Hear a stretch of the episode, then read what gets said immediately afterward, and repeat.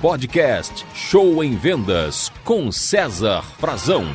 Podcast Show em Vendas, continuando aqui, como quebrar as sete principais objeções, parte 2. No podcast anterior você teve acesso a algumas das principais objeções que a gente ouve todos os dias e continuando aqui com mais argumentos para você.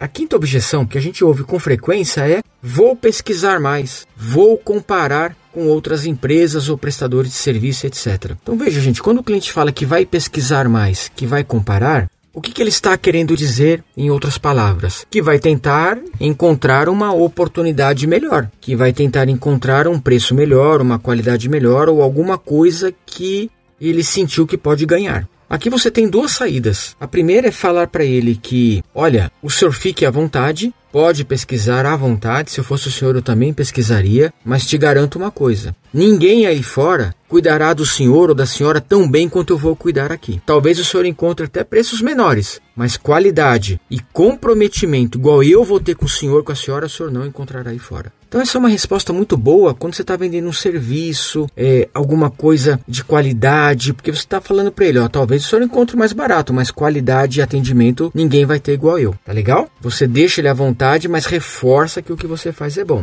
Ou a segunda saída é você cair para preço e falar para ele, fique à vontade, pode pesquisar. Agora eu te falo uma coisa, viu? Se o senhor encontrar coisas, algum preço inferior aí, traz para mim que eu vou tentar cobrir para o senhor. Eu não gosto muito dessa segunda linha, mas muitos fazem e dão certo é tentar cobrir a oferta do concorrente. Gente, a sexta objeção muito comum que existe, principalmente devido à dificuldade financeira né, que o mundo inteiro passa no momento, é Gostei, mas estou sem dinheiro agora. Veja bem, olha que objeção particular, né? O cliente não fala tá caro, não fala vou pensar, não fala me liga depois, não questiona. Ele gostou. Olha que legal, ele gostou do que você está oferecendo. Mas ele te apresenta um argumento sólido. Ele te fala: gostei, Gostei, é o que eu preciso, mas eu não tenho dinheiro agora para isso. O que fazer nesse caso? Né? Ele não pediu desconto, não falou que é caro, ele falou que ele não tem dinheiro. Então, aqui, pessoal, vale duas coisas para você tentar. Primeiro, um prazo de pagamento maior, uma facilidade no pagamento maior, um parcelamento. Olha, mas fique tranquilo, a gente pode parcelar. Eu consigo para o senhor um parcelamento no cartão. Eu consigo. Então, essa é uma, é uma, é uma saída muito boa, tá? Um parcelamento. Ou segundo, um prazo.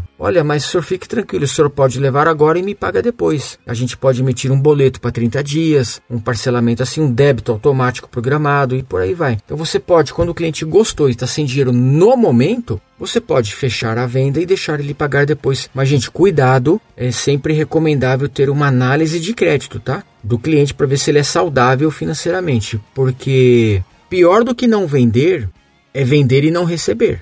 E se você não vende, pelo menos você tem estoque, né? Você, você guardou.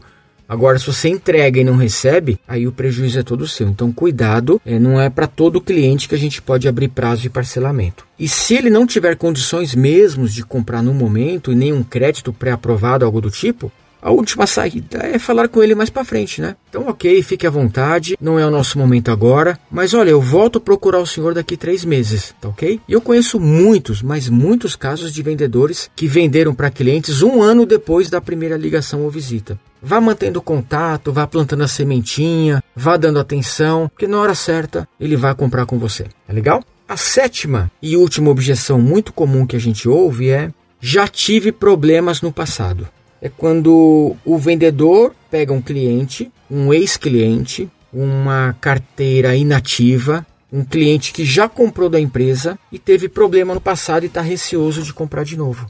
E às vezes esse problema não é nem com a sua empresa, viu? Por exemplo, o cliente fez um consórcio uma vez com uma empresa, foi mal atendido, não gostou e agora você trabalha numa outra empresa que não tem nada a ver com aquela e está tentando oferecer para ele e falar: ah, mas eu já tentei fazer consórcio e tive problema. Mas, gente, é, são empresas diferentes, são coisas diferentes. Então isso acontece muito, sabe? O cliente ele rotula como se todas as empresas daquele segmento não prestassem, todos os vendedores daquele segmento não valem nada. E não é assim.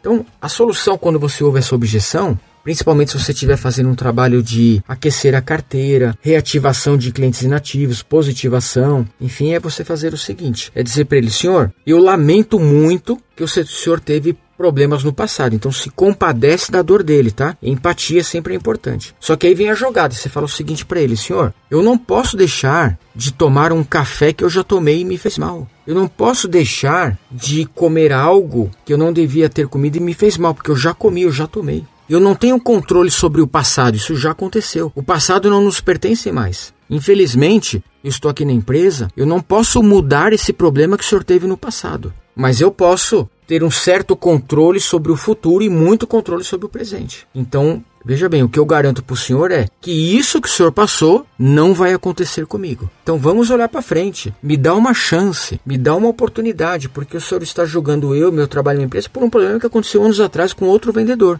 Então, essa é a jogada, tá, gente? Gente, vocês não têm ideia como isso funciona. Porque muitos vendedores, clientes, são cabeçudos, sabe? Eles ficam lá, é, mas há 10 anos deu errado, mas lá no. Ô, oh, gente, mas isso já passou. Então, mostra pro cliente a diferença entre passado, presente e futuro. Que o passado já aconteceu. Não tem como mudar. Agora, o que você pode se comprometer com ele é a ter um bom momento no presente, a cuidar bem dele e, consequentemente, no futuro ele não vai sofrer mais disso. Quando você abre a mente do cliente neste sentido, muitas, muitas, muitas vezes você consegue reverter e superar essa objeção. Pessoal, tá aí.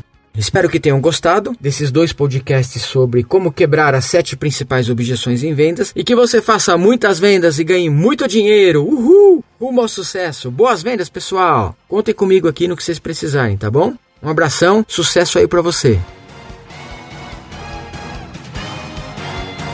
Você ouviu Show em Vendas com César Frazão.